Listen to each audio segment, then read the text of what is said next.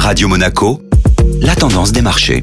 La tendance des marchés avec la Société Générale Private Banking et on retrouve aujourd'hui Delphine Michalet. Bonjour Delphine. Bonjour Julia. Les marchés actions ont clôturé la semaine dans le rouge. Les investisseurs sont restés préoccupés vendredi par le rythme du resserrement monétaire de la Banque centrale américaine et sur la santé de l'économie chinoise. L'indice parisien qui évolue à son plus bas niveau depuis le 10 juillet a enchaîné une quatrième séance consécutive de baisse en clôturant vendredi à 7165 en baisse de 0,40%. Sur l'ensemble de la semaine, le CAC 40 a enregistré un recul de plus de 2,4%. La conjoncture économique défavorable de la Chine a joué sur la tendance en affectant particulièrement les cours des géants du luxe.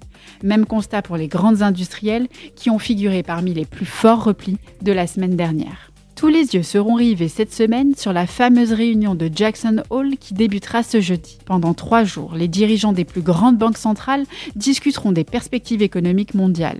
Les investisseurs tenteront alors d'évaluer quelles pourraient être les prochaines décisions des politiques monétaires. Bonne journée à tous.